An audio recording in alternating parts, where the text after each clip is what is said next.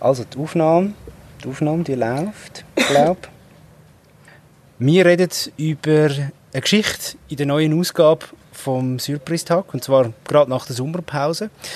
Bei mir ist Diana Frey. Du bist, vielleicht zuerst mal zu deiner Funktion, du bist Co-Redaktionsleiterin vom Surprise. Habe ich das richtig gespeichert? Ja, das? das? stimmt. Also wir sind das dritte Co-Leiter. Genau. Also genau, das ist äh, bereits die ganze Redaktion eigentlich vor Ort. Und ich bin auch für Kultur zuständig. Das heißt, du bist eigentlich für mit deinen Kolleginnen und Kollegen für Inhalt zuständig, wo in das, wo in das Heft hineinkommen? Ja, genau. Also wir haben noch zwei Reporter, die dann zum Teil äh, Geschichten umsetzen, wo wir äh, uns ausdenken zum Schreiben selber. Wie jetzt können wir nicht extrem viel. Wäre aber auch so ein Wunsch, dass man mehr auch selber schreibt. Also ein Wunsch von mir persönlich ähm, auch vor allem. Ich finde, man äh, hat schon einmal einen anderen Zugang, gerade wenn es so um Geschichten geht von eigenen Verkäufern, sich da selber reinzuknüllen. Ähm, und das Recherchieren, finde ich, macht doch nochmal einen Unterschied, als wenn man es quasi bestellt und äh, dann wird es geschrieben, sogar wenn es die eigenen Reporter sind.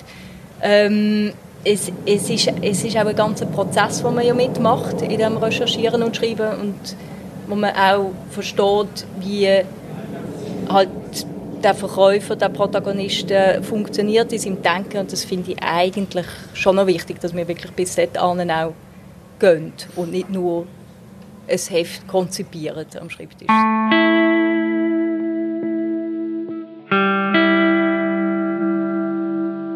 Er ist aber auf, auf eine spezielle Art intelligent, indem er sich sein Recht holt.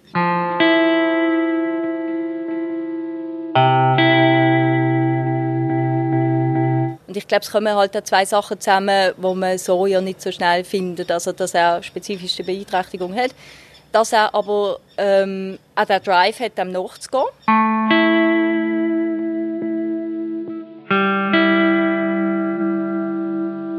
Es ist wahrscheinlich nicht im bösen Sinn passiert in dem ganzen Fall, sondern es ist einfach eine Unterlassung, wo, man, wo niemand mehr genau kann sagen kann, wieso, wieso es passiert ist.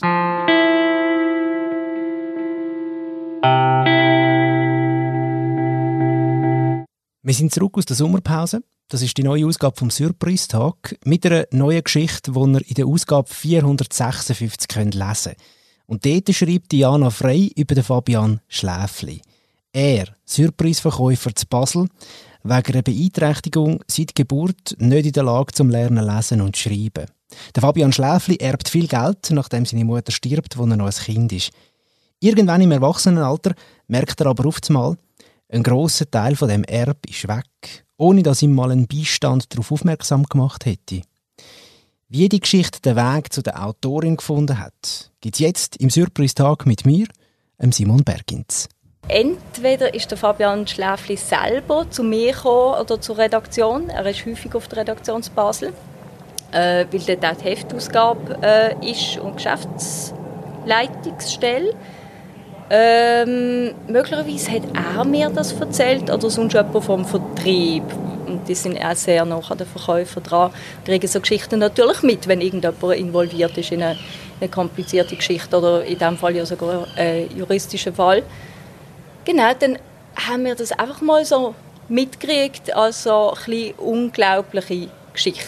Ja, man glaubt ja zuerst denke, nicht so recht, dass das stimmen kann. Also es ist einfach so das gesunde menschliche Misstrauen, wo man sagt, nein, das ist doch unvorstellbar, so etwas. Und dann bist du dieser Geschichte äh, nachgegangen. Hast du angefangen zu recherchieren? Wie, ja, ja, genau. Also, äh, der Ausgangspunkt war ja, dass wir einfach gewusst haben, äh, Fabian Schläfli hat geerbt. Ja. Etwas über 100'000 Franken. Und jetzt ist das Geld offenbar zu einem grossen Teil weg. Und das ist dann äh, zum ersten natürlich ein bisschen eine komische Ausgangslage, wo dann eine Glaubwürdigkeit irgendwie so ein bisschen eine Rolle spielt, dass man wie nicht recht weiß, stimmt das jetzt, stimmt das nicht. Und das zuerst mal einschätzen ist, ist eine Schwierigkeit gewesen, weil wir einfach ihn haben und seine Sichtweise und auch seinen emotionalen Zustand. Er war ähm, natürlich sehr aufgewühlt in dem Ganzen. Mhm. Und ob das jetzt stimmt oder zum Teil stimmt oder halt doch nicht stimmt, so weit habe ich ihn damals auch noch nicht einschätzen. Das ist so, wie mal die erste Frage die im Raum gestanden ist. Ähm, und ich habe dann aber irgendwann mitgekriegt, dass ein Anwalt ähm, involviert ist. Und ich glaube, ab dem Moment ist dann wie klar gewesen, offenbar hat die Geschichte Hand und Fuß. Das ist dann der Moment gewesen, wo wir gefunden haben, doch, wir gehen dem nach und schauen, was so genau passiert ist. Was ist der Fabian für ein, für ein Typ, der Fabian Schläfli? Der Fabian Schläfli ist ein spezieller. Ähm, er ist, er ist ich, also ich glaube, so meine ersten Eindrücke ähm, sind, sind so Begegnungen aus dem Bus, weil er am Bahnhof zu Basel verkauft, Surprise verkauft, und ich pendle.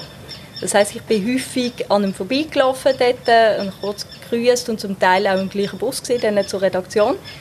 Und dort habe ich viele Momente mit ihm erlebt, wo er mir einfach gerade mal so erzählt hat, wie er, wie er nicht mehr am Leben hängt und nicht mehr will. Und also, wo mich dann eigentlich sehr mitgenommen hat. Mhm. So eine sehr traurige Geschichte eigentlich. Ich hatte dann zum Teil ja wirklich ein bisschen Angst gehabt. Und äh, ja, jetzt in letzter Zeit habe ich eigentlich mehr so die fröhliche Seite mitgekriegt. Er hat wie beides, er gibt hier und her. Ich weiß nicht ganz immer, mit was es zusammenhängt, aber er hat auch so die kindliche Freude. Wenn er einem umarmt, dann druckt er sehr fest.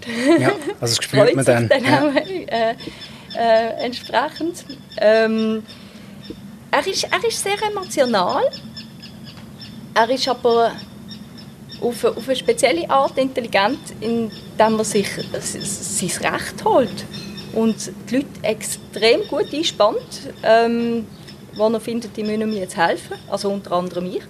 Ähm, oder eben sein Anwalt, sein Beistand, er hat Leute von unserem Heftvertrieb, eigentlich alle, was dann äh, zum Teil auch tatsächlich ein bisschen grenzwertig wird. Also grenzwertig im Sinne, er frisst enorm Zeit und ja. ähm, spannt einem auf eine Art ein, was einem dann auch schnell mal kann zu viel werden, verständlicherweise. Und ich finde trotzdem genau das finde ich eben finde ich das Gute an ihm.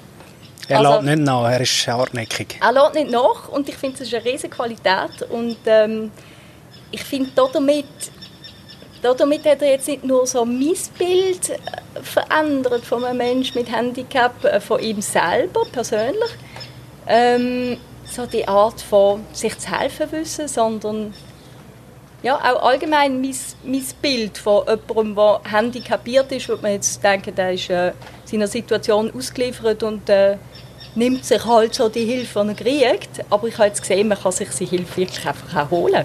Und das macht er und ich finde, das macht er enorm gut. Ich habe gefunden, er hilft sich selber auch recht beeindruckend. Also es gibt eine Stelle in dem Text, den du geschrieben hast, wo er wie, oder wo du beschreibst, wenn er, wenn er gewisse Absätze aus dem Prozess, der da war, auswendig kann. Er kann aber nicht lesen und nicht schreiben, aber er hat sich einfach auf anderem Weg hat er sich das irgendwie eingeprägt. Also er kann das teilweise wörtlich, glaube ich, rezitieren, was da drin steht, zu seinem Fall und, und dieser Erbschaft, oder? Ja, das stimmt. Also er, kann, er hat mir einen riesen Berg Akten gebracht irgendwann, ähm, die ich selber dann im ersten Moment nicht so richtig verstanden habe. Und er hat tatsächlich gewusst, was auf welchem Blatt steht, so ungefähr. Also zum Teil wörtlich, ja, zum Teil einfach hat er gewusst, um was es geht. Und hat mich dann durch, die, durch den Berg von Akten durchgeführt. Und mir ist eigentlich nicht ganz klar, mir ist nicht ganz klar, wie er das macht. Aber er kann sich das irgendwie einprägen. Also offenbar kann er sich auch das Bild von einer Akte einprägen und weiß in welchem Zusammenhang dass das abgegeben worden ist und was das ist. Und ich glaube, einzelne Wörter kann er wahrscheinlich weiß auch nicht, kann er, kann er wahrscheinlich halbwegs doch lesen, einfach aufgrund vom Schriftbild, weil er weiß, was es heißt. So.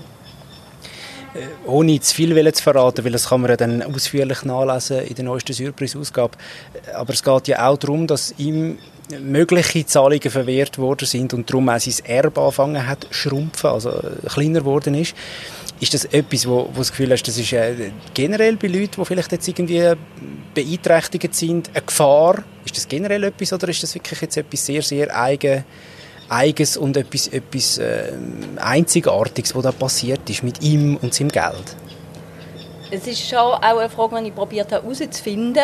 Ähm, was, ob das jetzt eben so ein bisschen, bisschen symptomatisch ist für, für etwas, was auch anderen könnte passieren, ist glaube nicht so. Also ich habe mit dem Anwalt darüber geredet, mit dem Beistand darüber geredet und sie haben beide gefunden, es ist jetzt nicht der Fall, was sie in ähnlicher äh, Form schon mal hatten. Und ich glaube, es kommen halt zwei Sachen zusammen, wo man so ja nicht so schnell findet. Also, dass er spezifische Beeinträchtigung hat, dass er aber ähm, auch den Drive hat, dem nachzugehen. Also, das ist tatsächlich etwas, was speziell ist.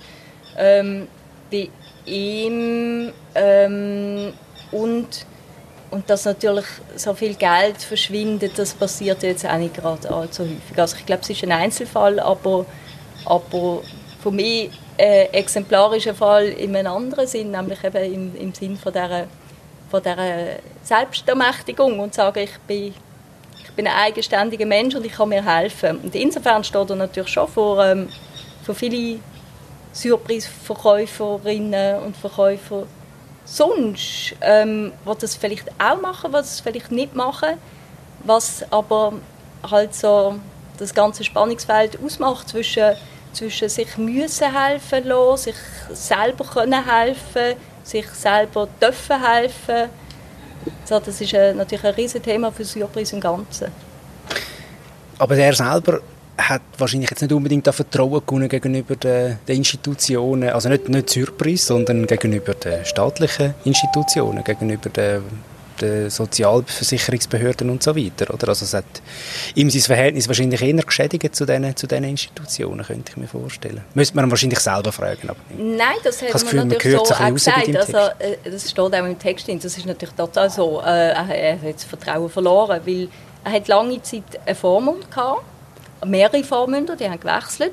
Dann ist das in eine Beistandschaft übergegangen und äh, er hat dann Leuten immer vertraut und dann äh, Gemeinde, also der Heimatgemeinde in seinem Fall, er hat dann eigentlich immer voll vertraut. Die haben sie eigentlich auch gut gemeint. Also es ist wahrscheinlich nicht im bösen Sinn passiert in dem ganzen Fall, sondern es ist einfach eine Unterlassung, wo man wo niemand mehr genau kann sagen kann, wieso, wieso es passiert ist, dass man die Ergänzungsleistungen nicht wieder beantragt hat wo man hat können und eigentlich hat sollen.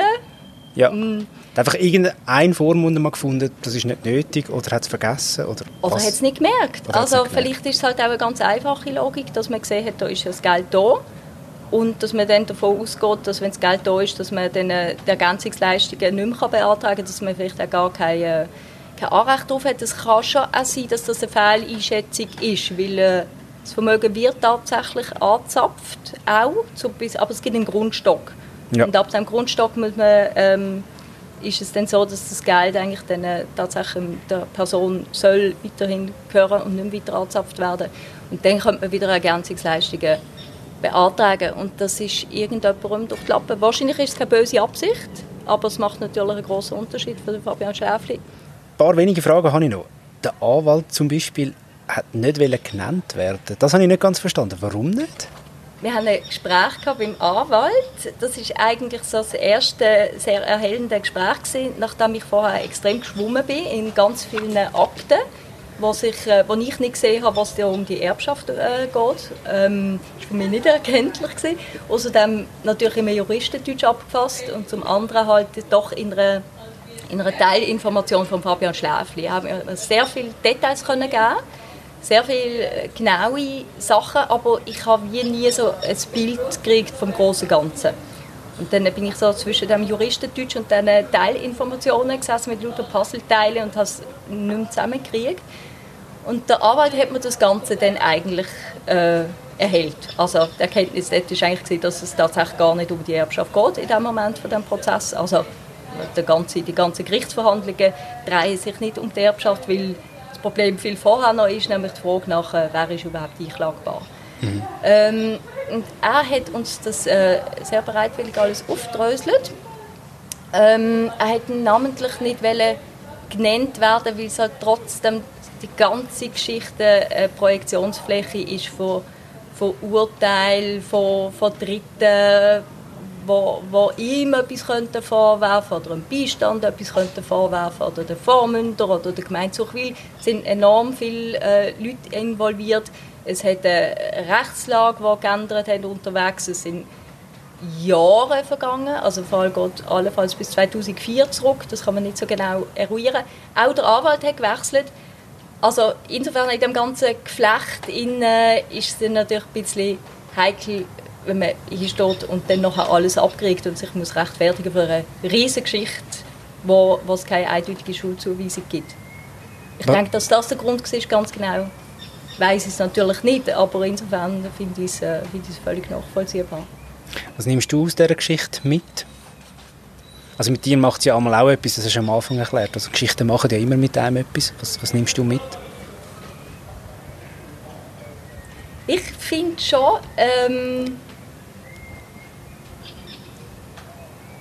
ich finde es eine, super Geschichte. Ich muss auch mal ein bisschen aufpassen, dass ich nicht nur so eine Geschichte für sich sehe, weil es ist eine, eine Geschichte von einem, der Vormund hatte das Leben lang, der Beistand hatte das Leben lang, der eigentlich zu denen gehört, die sich überhaupt nicht selber könnten helfen, würde man meinen, ähm, wo wie auch nie in die Rolle hineingeraten und dass sich so eine einfach sein Recht nimmt und dann auch noch so weit kommt. Ich meine, die ganzen Gerichtsverhandlungen, die haben stattgefunden auf seine Initiative an. Da hat niemand gesagt, jetzt äh, holen wir einen Anwalt und jetzt schauen wir, dass wir etwas machen können. Das war er selber, gewesen, ähm, der darauf bestanden hat. Und das würden das würde jetzt glaube viele andere äh, äh, auch nicht machen. Ich weiß nicht, ob ich das gemacht hätte. Und dass er das einfach so auf eigene Fuß durchzieht, das finde ich schon enorm. Und ähm, zum anderen finde ich es spannend, dass es eine Geschichte ist, wo, was wie um verschiedene Arten von Recht haben und Recht kriegen geht. Also es geht zum einen ums juristische Recht, wo dann eigentlich auch äh, sehr schnell klar wird, ähm, er wird juristisch nicht zu seinem Recht kommen. Der Fall ist jetzt abgeschlossen, er ist juristisch nicht zu seinem Recht gekommen.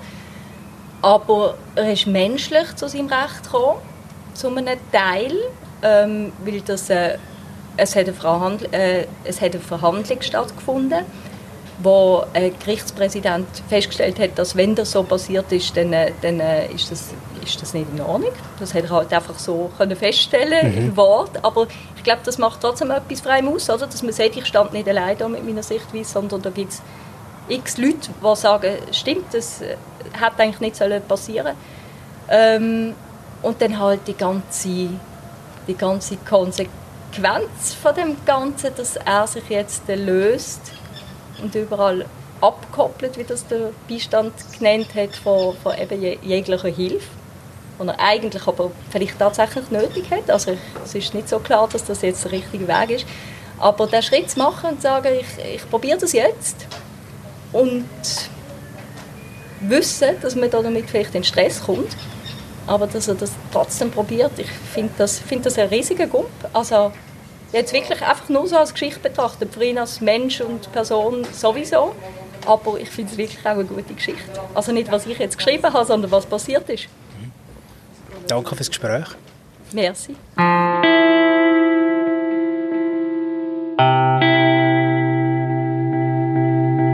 Haben jetzt mal ein bisschen gehört, was hinter dieser Geschichte ist. Eins zu eins aufgeschrieben und aufgeschafft hat das Diana Frey im neuesten Surpreisheft. Das gibt es ab dem Freitag bei euren Lieblingsverkäuferinnen und Verkäufern. Es ist Nummer 456.